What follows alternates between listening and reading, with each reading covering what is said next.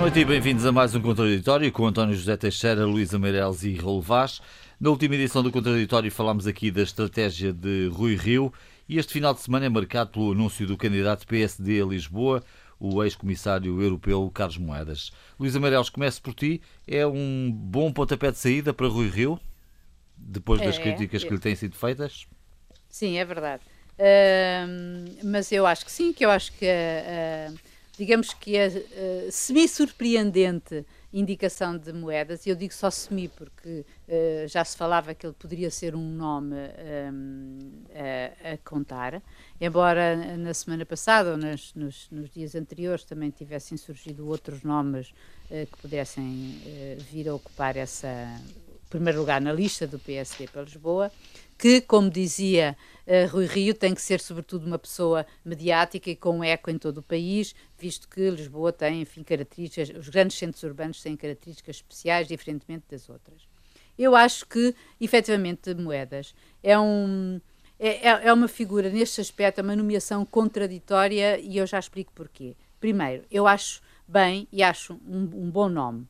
Segundo, acho que ele é um homem que não tem o perfil para presidente da Câmara. Quer dizer, não é óbvio. O que não quer dizer que, eventualmente, sendo eleito, não o demonstra. Mas Agora, não é assim, eh, porque não acho, porque o, o- tudo o que ele fez até agora, ou seja, eh, Carlos Moedas foi conhecido sobretudo com o governo de Passos Coelho, no tempo da Troika, e era ele o homem que encarregado das re- relações com a Troika. Portanto, teve uma, uma pasta particularmente importante, mas particularmente também eh, dolorosa, digamos assim, para os efeitos que teve eh, em relação à opinião pública portuguesa. Esse facto, mas ele cumpriu essa missão exemplarmente. A seguir foi nomeado comissário europeu e como comissário europeu teve, aliás, o, o- o- da- para a ciência, aliás, diga-se de passagem, era a sua pasta, teve o maior durante os tempos em que foi eh, da sua comissão e, portanto, em que foi comissário, teve o maior eh, dotação em termos de orçamentais para a sua pasta e, de um ponto de vista do seu desempenho, foi muito elogiado, tanto de um ponto de vista internacional, europeu, como do próprio Costa, se vocês se lembram. Houve até um momento em que, eh, em que se pensou que um, ou pelo menos isso correu em termos de rumores, que Carlos Moedas poderia ser um nome a considerar para repetir, para ser também eh, indicado por António Costa para a nova comissão. O teu Eh, ponto é que não não tem experiência autárquica. É isso? É isso? Sim, é mais isso, é mais isso que é, um, é uma característica, mas também que, enfim, só se ganha quando se começa a trabalhar nela, não é? Isso é um facto, e por Sim. isso eu estou aqui, eh, eh, deixo essa margem.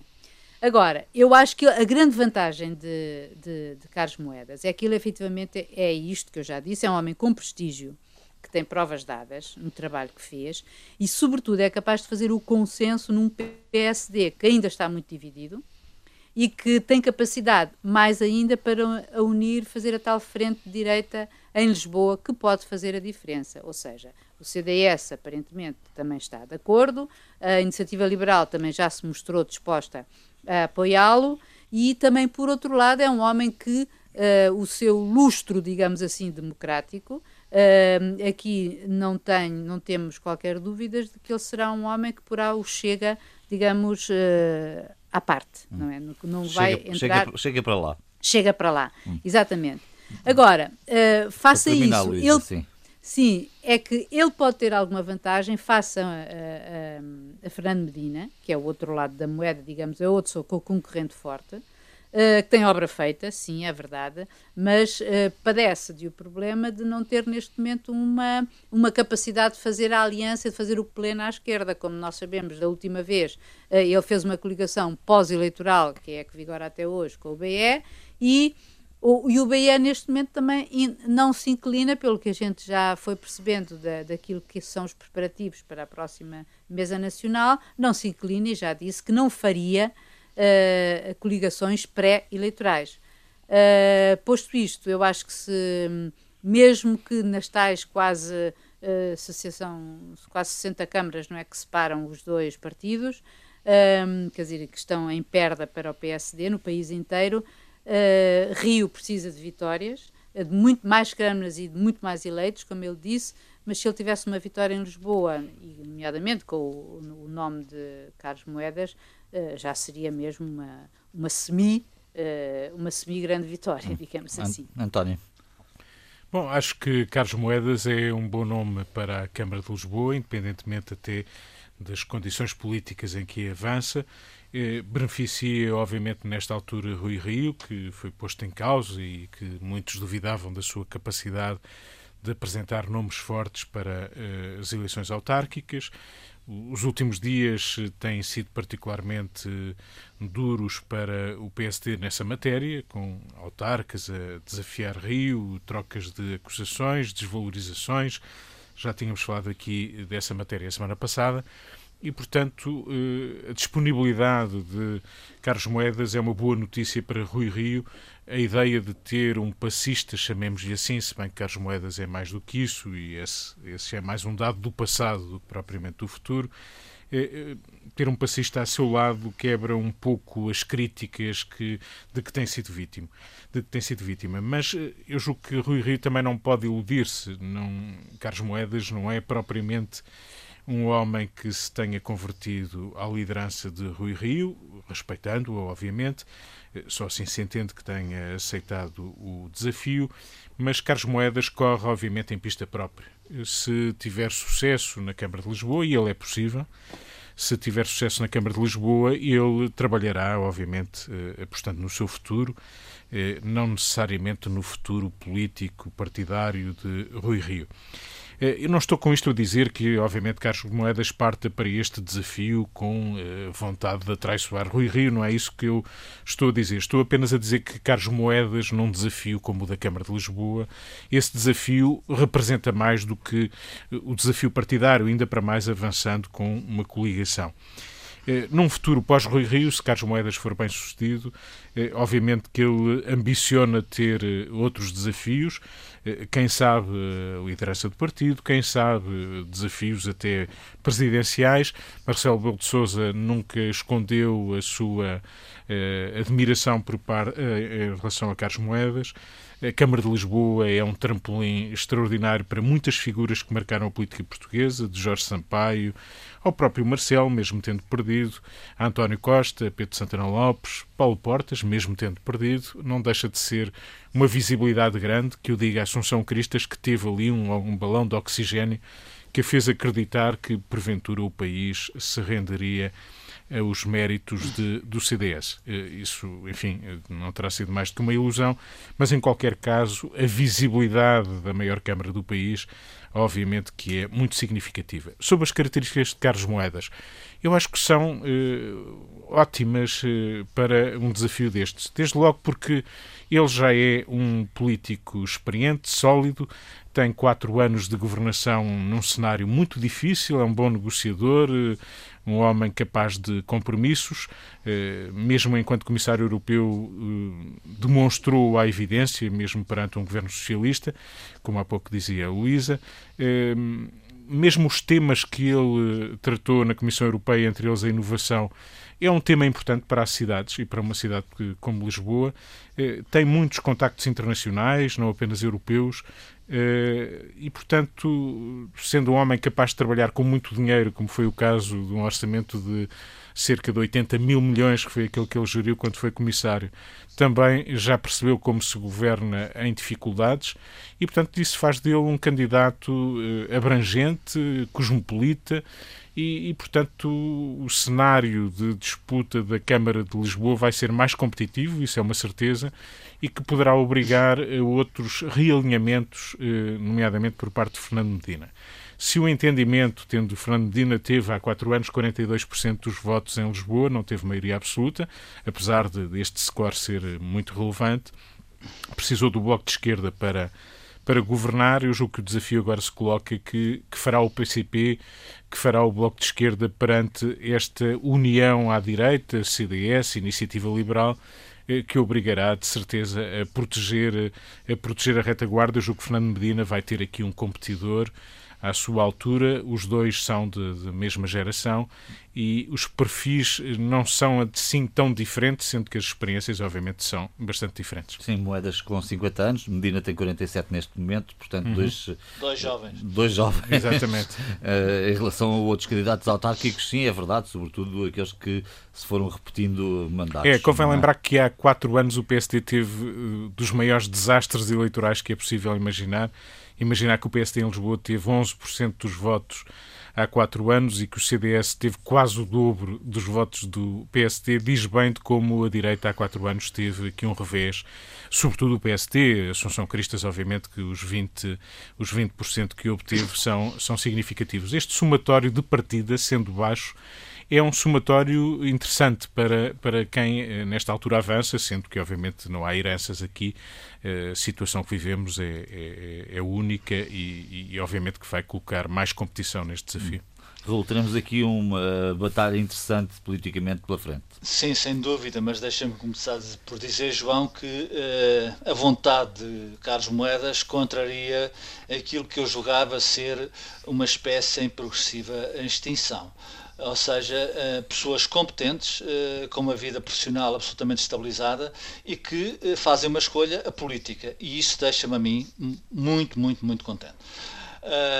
Porque Carlos Moedas, reparem, Carlos Moedas é, é administrador da Fundação Gulbenkian, tem uma, uma gaiola dourada, é reconhecido no país, é reconhecido lá fora, como o António sublinhou, Uh, tinha uma vida profissional absolutamente tranquila, era o nome apontado para presidir futuramente à, instituição e faz esta opção que é uma opção pessoal, ou seja, a política falou mais alto.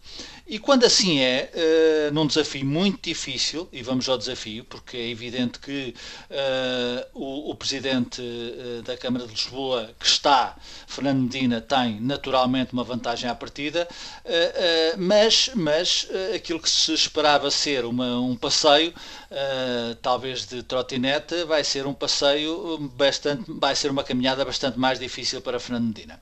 A primeira consequência é que Carlos Moedas consegue unir a direita, a direita democrática, ou seja, o PST, o CDS e provavelmente a Iniciativa Liberal.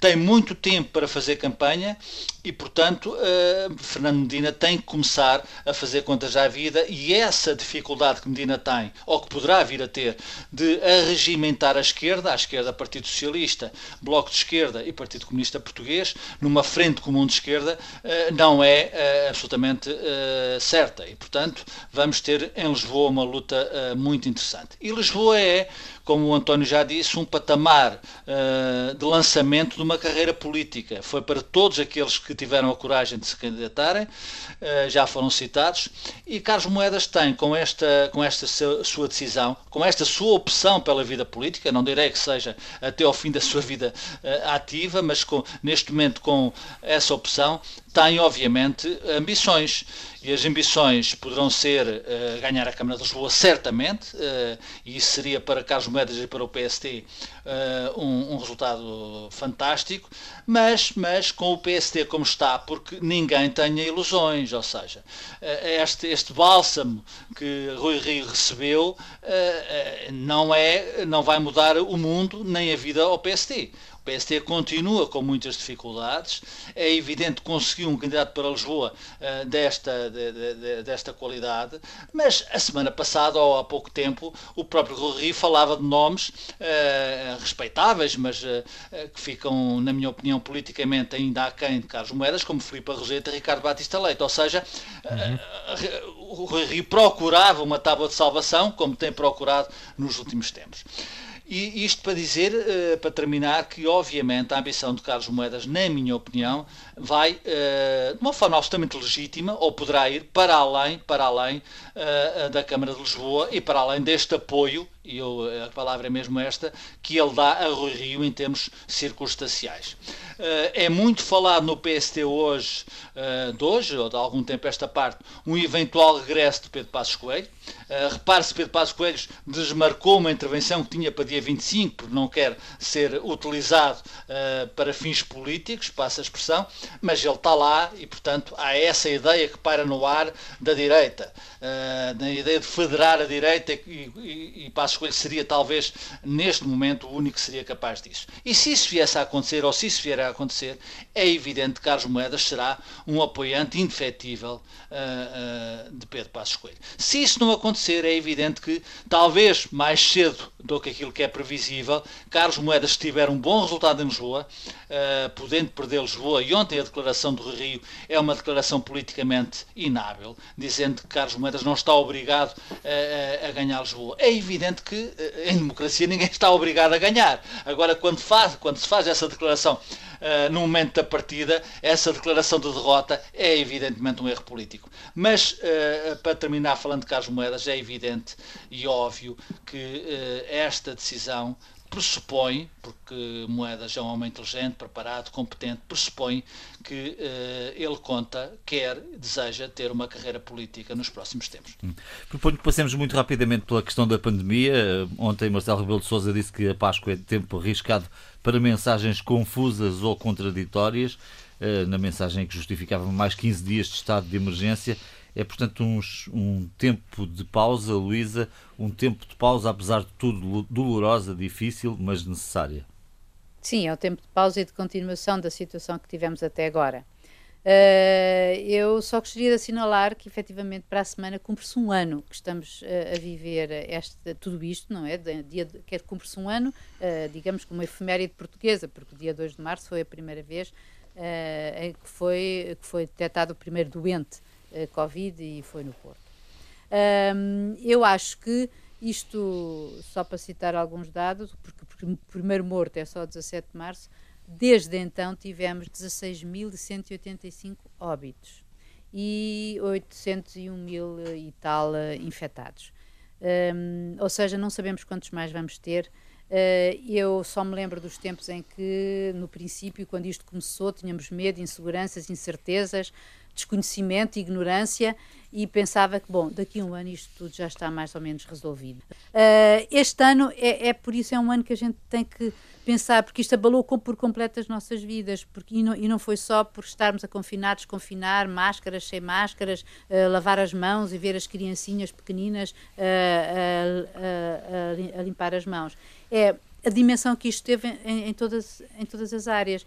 A gente vê no, o, na na economia, nomeadamente, eu só posso quer dizer, o teletrabalho entrou, invadiu as nossas vidas e, independentemente daquilo que se vier a resolver no futuro e a situação, vacinados, cura, doença, cura, uh, medicamentos, etc., o teletrabalho veio para nós para ser integrado na nossa vida. Isto é uma mudança radical em veremos, termos da nossa organização de sociedade. E veremos como é. se sai então. António. E veremos como, se, como, se, como, se sai, como, se, como vamos sair disto tudo. António José Teixeira. Bom, eh, estamos numa, numa fase em que ambicionamos desconfinar e ambicionamos desconfinar de vez e ambicionamos eh, um ano depois eh, ter horizonte. E obviamente que essa ansiedade, esse cansaço pesam e pesam quando uh, isto não é apenas um estado de alma, mas é um sacrifício brutal que se abateu sobre a vida de muitas famílias, de muitas pessoas, de muitas empresas de estudantes, de professores, de todos os profissionais. Eh, nós falámos desde o início na, no risco de morrer da cura, de que eh, isto não era apenas uma questão sanitária, que a economia nos pode também eh, matar, mas também eh, muito rapidamente percebemos que a economia nunca funcionará se não deixarmos eh, suficiente lastro sanitário para que possamos não pôr em, em causa as nossas vidas. E, portanto, nesta fase, depois do percalço do Natal, e pouco importa agora continuar a distribuir responsabilidades, nós batemos recordes que não gostaríamos de ter batido Estamos agora, 14 dias depois, com números bastante mais simpáticos, já estamos na, na fatia daqueles que têm a melhor situação mas ainda assim eh, temos uma pressão ainda com algum significado no, serviço de saúde. Não criamos ainda condições de testagem mais larga e não é apenas porque agora há menos contactos, porque essa é a explicação para se fazerem menos testes. É preciso fazer mais testes que não derivem apenas de contactos ou de suspeitas. É preciso prevenir mais os surtos, é preciso atacar mais a penetração das variantes. Hoje mesmo o Conselho Europeu deixou essa preocupação bem enunciada no, no final. E, portanto, enquanto não tivermos eh, capacidade de testagem mais alargada, enquanto não tivermos vacinas que eh, vão criando imunidade e elas têm eh, revelado uma escassez significativa que a todos preocupa na Europa e no resto do mundo. Eh, enquanto não tivermos um plano com indicadores mais rigorosos, como o Presidente da República salientou, eu julgo que temos que ter a paciência e o sacrifício, porque isto não é apenas paciência, é sacrifício concreto, para garantir aqui uma base mais consolidada que nos permita ter uma esperança diferente para, para o verão, como diz o Presidente. Raul. Olha, deixa-me ir à parte política do bicho e, ele começa a fazer estragos, na minha opinião. Ontem, a, a, declaração do Presidente da República ao país é clara, concisa e direta, vai para o Governo. Diz que, diz Marcelo de Sousa, que o desafio, e o desafio é para o Governo, a quem tem de decidir é fácil. Eu vou citar, que o, que o faça na base de consciência e não com a preocupação de seguir a opinião de cada instante cada instante que ora quer fechar com medo, ora quer abrir com cansaço. E, portanto, também, continuando a citar Marcelo Souza, é preciso acabar com mensagens confusas e contraditórias. Ou seja, eu não direi que o cal está entornado, mas é evidente, parece-me uh, óbvio, que há uma desintonia crescente entre uh, o Governo e o Presidente da República. E para quem tenha dúvidas, eu aconselho a leitura, uh, passa a publicidade de um texto do Expresso de hoje, um texto que, que é titulado Um Ano de Aflição, os bastidores de um governo em emergência, que é muito interessante ler. É um texto com muitas fontes do governo e há fontes do governo que dizem que este combate não é para hipocondríacos. Ora, que eu conheça quem esteja neste combate, que é um confesso hipocondríaco, é o, precisamente o Presidente da República, Marcelo Belo Souza. Isto uh, uh, é, na minha opinião, a primeira consequência grave de um ano de combate uh, a uma questão muito séria que atingiu a sociedade portuguesa. E, portanto, eu espero que rapidamente, muito rapidamente, o Governo decida, tenha capacidade de decisão, que haja essa solidariedade estratégica que Marcelo falava ontem entre Presidente da República, Assembleia da República e Governo. Não estou a dizer que ela não tenha existido ao longo deste ano, mas começa a dar sinais de alguma uh, fricção. E isso é muito importante uh, porque para quem vai estar confinado até 4 de Abril, para quem não sabe quais vai ser a sequência depois da Páscoa, é evidente que a resposta política que transmita confiabilidade aos portugueses é absolutamente necessária. Deixa-me só um a parte, um tenho, eu também não tenho... em relação ao que disse o Raul, que é apenas o seguinte: eh, estes sinais são, eh, eu também gostava de os sublinhar, eles são patentes na repetição, por exemplo, em relação a questões que eu acho que não, não, não fazem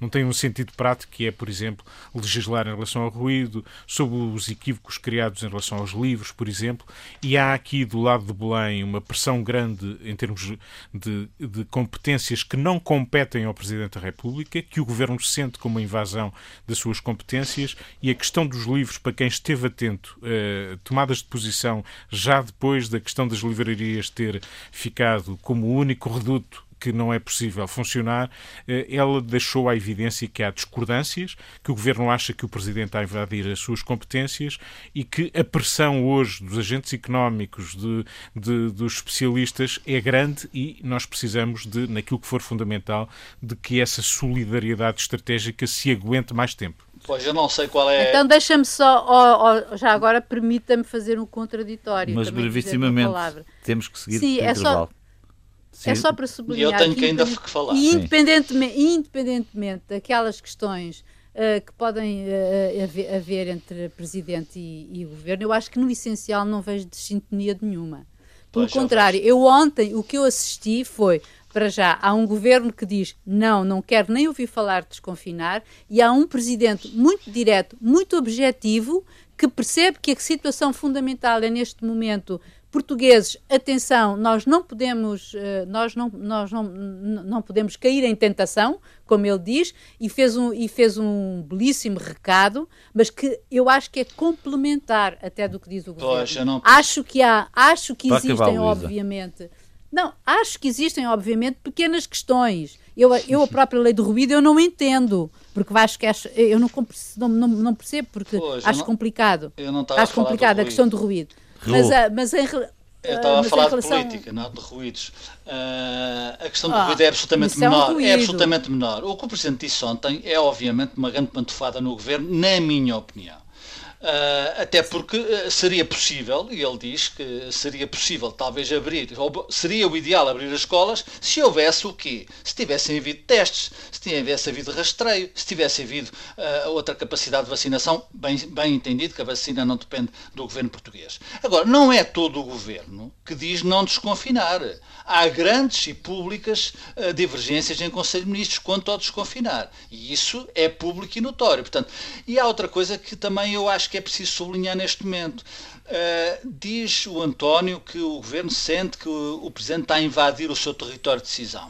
Uh, acontece, acontece que desde o início deste processo o Presidente da República se afirmou e se assumiu como o supremo responsável deste processo.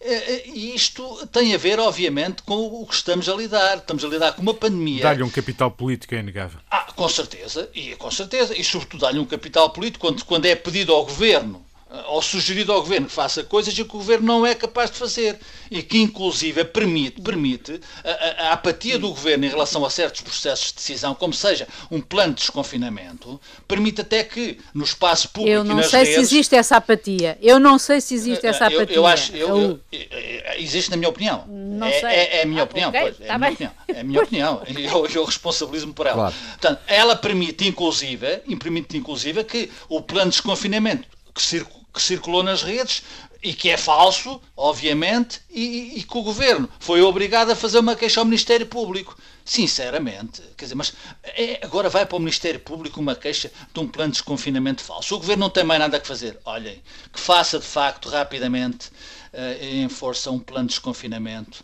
e que seja que esse plano de desconfinamento dê alguma esperança, algum horizonte e alguma confiança aos portugueses.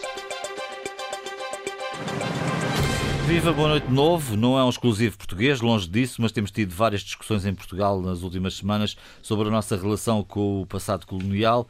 Bom, semanas, meses, anos, enfim. A última sobre a reposição dos brasões das colónias no jardim frente aos Jerónimos. Um debate polarizado que chegou a pôr em causa a manutenção do padrão dos descobrimentos. É, Luísa, um problema latente e mal resolvido? Sim, eu acho que nós temos um problema com a nossa memória colonial. Uh, efetivamente, o 25 de Abril uh, acabou, cortou a ligação, digamos assim, com as colónias no sentido uh, de governação, mas a verdade é que nós temos um problema de gestão da nossa memória e acho que provavelmente ainda não. não, não e ela de vez em quando aflora em vários aspectos e hoje aflora também porque haverá alguma tendência política uh, de alguns movimentos se apropriarem desta memória passada. Uh, como tu disseste, nós tivemos neste momento ter. Uh, primeiro foi, foi a, a, polémica em torno dos brasões florais do Jardim do Império, o que eu confesso que acho de todas a mais enfim, eh, eu não consigo, eh, uns padrões que estão destruídos há praticamente 30 anos, ou lá que é, em que um deles, nomeadamente, era suposto representar uma vaca e parece um cágado, uh, quer dizer, não consigo encontrar a justificação, mesmo que aquilo seja assim, aquilo foi construído em 60, 63, a gente sabe construído, isto é, plantado. Hum. Uh, quando a gente sabe que Exatamente, quando sabemos que foi quando começou a guerra colonial, etc. Houve outros. Bem, o passado colonial português não se resume àquilo. Há, há é outras coisas, muito, há umas muito, muito más, muito aborrecidas. Uh, aborrecidas sou eu a dizer, porque não me esqueço daquela coisa horrível dos jardins zoológicos vivos dos anos 40 que, a, que, a, que a ditadura fez. Mas tirando esse aspecto, o outro, o outro foi Marcelino da Mata, não é? Que é o herói mais condecorado, mas como a gente sabe, muitas vezes os heróis também são criminosos de guerra. Eu sobre isso não me quero manifestar, porque enquanto criminoso de guerra será a Guiné-Bissau que o teria que julgar. Não nós. Hum, acho que aquilo que falta, provavelmente, é discutirmos, como dizia o general Yanes, é discutirmos a guerra colonial. E a guerra colonial é feita disso, a guerra é feia de se ver é, e deve ser muito pior de se fazer. Um, mas acho que a história não se apaga e, portanto, não se pode ler com olhos contemporâneos ou, pelo menos, julgá-los com os nossos olhos uh, coisas que aconteceram de uma determinada maneira numa sociedade que se organizava segundo outros princípios. Aqui, digo-te, um, ehm, só lamento que em relação a Marcelino da Mata, que não duvido que tenha sido um combatente muitíssimo eficaz e que cumpriu ordens, uh, se tenha, de, se haja uma, uma tenta, tenha havido uma tentativa de apropriação à custa dele, digamos assim, uh, da, da, da, memória colonial portuguesa, não gostei, e também confesso que não apreciei particularmente, embora perceba o alcance político de não deixar à extrema-direita essa memória, uh, achei um bocadinho uh, excessivo que o Presidente da República e o Ministro da Defesa estivessem presentes nessa cerimónia. Hum. Tirando isso, o último que nos falta é o padrão dos descobrimentos, que eu acho que foi, é uma idiotice completa.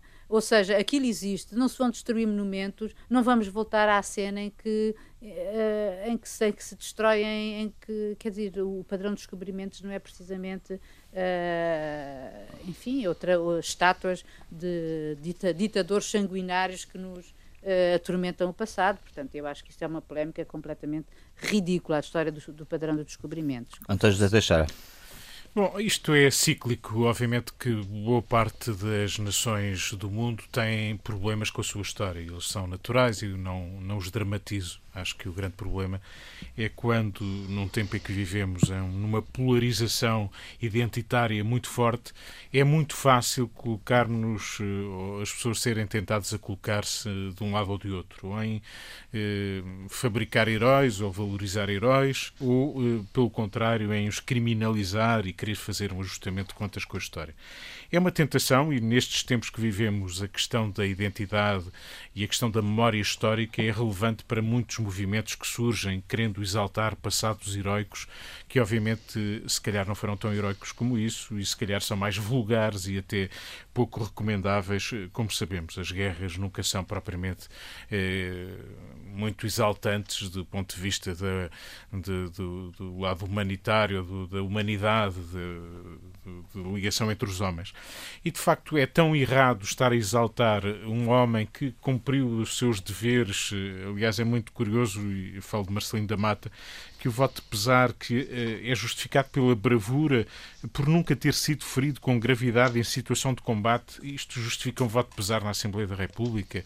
Eh, quantos majores ou tenentes-coronéis houve? Para mim, não. Eh, quantos majores ou tenentes-coronéis houve na nossa história que também preservaram a sua integridade nos combates e, e, e cumpriram as suas tarefas? Isto não parece. Acho que há um erro entre quem olha para Marcelino da Mata como criminoso, como quem ninguém olha para ele como um herói. Acho que ele uh, é um homem que merece uh, respeito, que, enfim, a Guiné ou Portugal, se tem alguma coisa uh, a levantar sobre ele, que levantem, mas não, isto não é pretexto para qualquer voto de pesar para manifestações oficiais no, no, no, seu, no seu funeral. E, portanto, isso também possibilita ou permite ou estimula que, obviamente, esta polarização funcione. Eu acho que é uma má ideia querer ajustar contas com a história, apagar a história, destruir monumentos, enfim. Eh, acho que ouvimos coisas completamente absurdas ou que era desejável que tivesse havido sangue no 25 de Abril, enfim, coisas um pouco uh, estranhas apesar que, de tudo que houve. ouvimos. Apesar de tudo houve. Apesar de tudo houve, mas por vistos não terá sido suficiente. Isto é extraordinário, dito em 2021. Uh, eh, obviamente que a história está aí, obviamente que a história não foi suficientemente dissecada, estudada estudada e a história é também interpretação crítica. E em qualquer altura há investigações, há memórias que se levantam que às vezes nos surpreendem, que desconhecemos, que nos ajudam a perceber melhor esse tempo. Há muito por fazer em relação à guerra colonial, eh, não há assim grandes inocentes e depois quando começamos a, na identificação ou na caça àqueles que eh, terão cometido eh, excessos na guerra, a guerra é por natureza um excesso, eh, e que são os capitães de Abril se também estiveram e se têm responsabilidades, isto já é uma tolice absoluta em que se mistura tudo e, portanto, eu diria que se calhar é melhor ter aqui alguma contenção e alguma moderação na olhar para, para estas figuras, para estes marcos. Eles fazem parte da história e se os jardins têm marcas do passado, se praça continua a chamar-se Praça do Império. Pois bem, ela tem a ver com o nosso passado. Nós tivemos um império, nós tivemos províncias, nós fomos, fomos colonos de outros territórios, tivemos marcas em vários continentes e elas estão na nossa história e não se apagam. o que fizemos de bom e o que fizemos de mau. E, portanto, acho que devemos saudavelmente tentar viver com isso. Eh, não somos santos, mas também não somos propriamente os maiores pecadores. Claro que este tema não dava um programa, dava uma série pelo menos de programas e... Aliás, só a história do padrão dos descobrimentos até Sim. dava uma boa conversa. E falámos aqui há tempo também é da, da, tentativa de destruição da estátua do Padre António Vieira, Exatamente. aqui em Lisboa, que é Exatamente. E palpita-me que voltaremos a estes temas recorrentemente, uhum. mas Raul, sobre... Mas não dá contraditório, hoje não dá contraditório, porque eu subscrevo na íntegra aquilo que a Luísa e o António disseram. É óbvio que, só para acrescentar que a história não se apaga, a história faz parte de qualquer sociedade, ela deve ser assumida nos seus erros, nas suas virtudes, naquilo que se fez de bem e naquilo que se fez de mal. Deve ser, aliás, um alicerce do futuro uh, e, portanto, é isso que uh, deve ser preservado. Admito, admito que uh, isto é um tema recorrente, como já foi dito, mas admito que também a pandemia uh, uh, faça mal a algumas cabeças, é natural, e isso tem algumas consequências que se têm provavelmente manifestado nos últimos tempos. Agora, a ideia peregrina, por exemplo, só para dar um exemplo que já aqui foi dado, de pôr o, o Monumento dos Descobrimentos, arrasar com o Monumento dos Descobrimentos, é evidente que é um absoluto disparate. Uh Bom, para além do, do, do, padrão de descobrimentos, depois teríamos outros ali ao lado. Sim, sim, portanto arrasava-se e, e, provavelmente ali um condomínio. A Torre de Belém, não a sei. A Torre de Belém, ali uns condomínios, uns condomínios de luz virados para o Tejo. talvez, enfim, talvez fosse uma alternativa, embora fosse uma péssima alternativa. Hum. Bom, vamos uh, avançar para o que fica por dizer na edição desta semana e vou começar por ti, Luísa. Uh, Guterres. Uh, Guterres anunciou esta semana que vai ser recandidato, que se apresenta como recandidato a secretário-geral da ONU. Eu fico contente, uh, porque Guterres teve um primeiro mandato, que terminará no 31 de dezembro deste ano, bastante ingrato, porque se candidatou ainda antes da eleição de Trump, depois foi-lhe muito difícil Uh, enfim, uh, e assumiu declaradamente um perfil uh, baixo, um perfil dedicando-se, enfim, fez das, para não entrar em choque mais ainda com a, com, com a administração Trump. Apesar disso, agora com, a, com Biden, com a nova administração americana, ele pode ter um novo fôlego.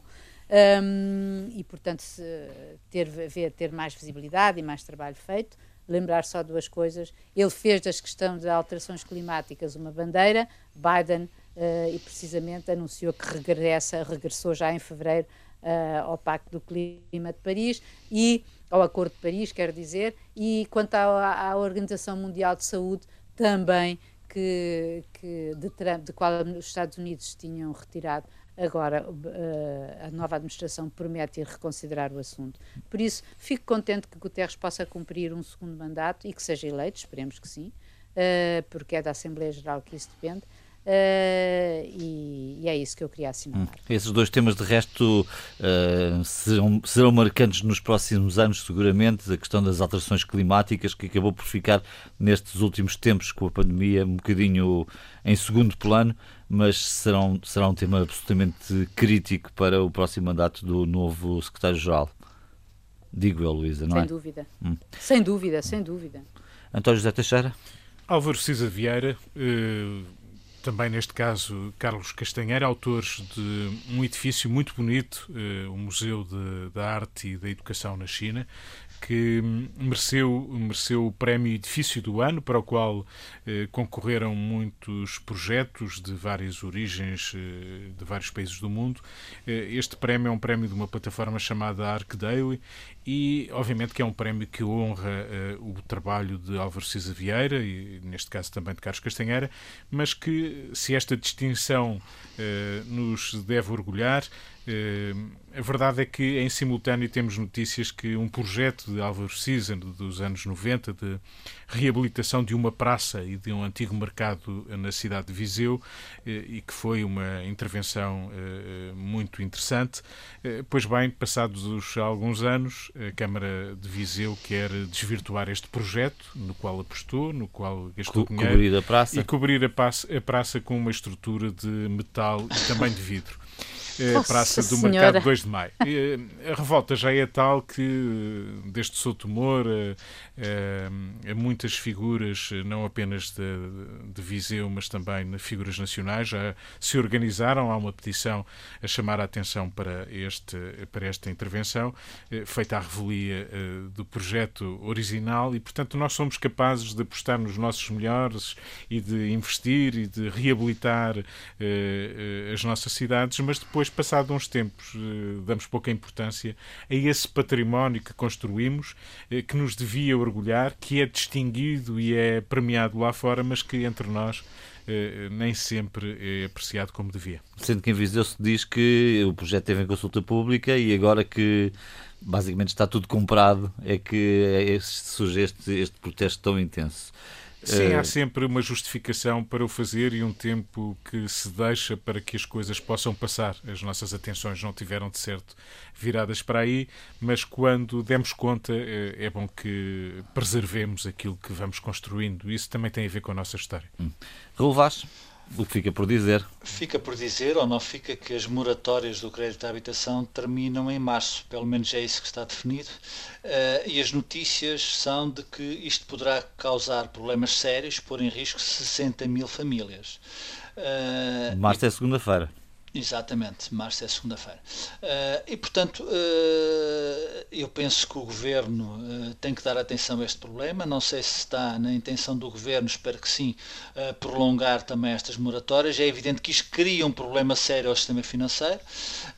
como não bastasse, recentemente, Cristina Casalinho, a Presidente do IGCP, que, o Instituto que gera a dívida pública portuguesa, veio dar um sinal, avisar avisar, digo eu, de que o chão dos juros negativos está já lá para trás. É evidente que há sempre notícias contraditórias que o BCE está aí para as curvas e vai ainda aguentar o barco, mas eh, naturalmente as consequências da pandemia em termos económicos e sociais eh, todos nós reconhecemos que são inevitáveis e que não há nenhum governo que as possa evitar.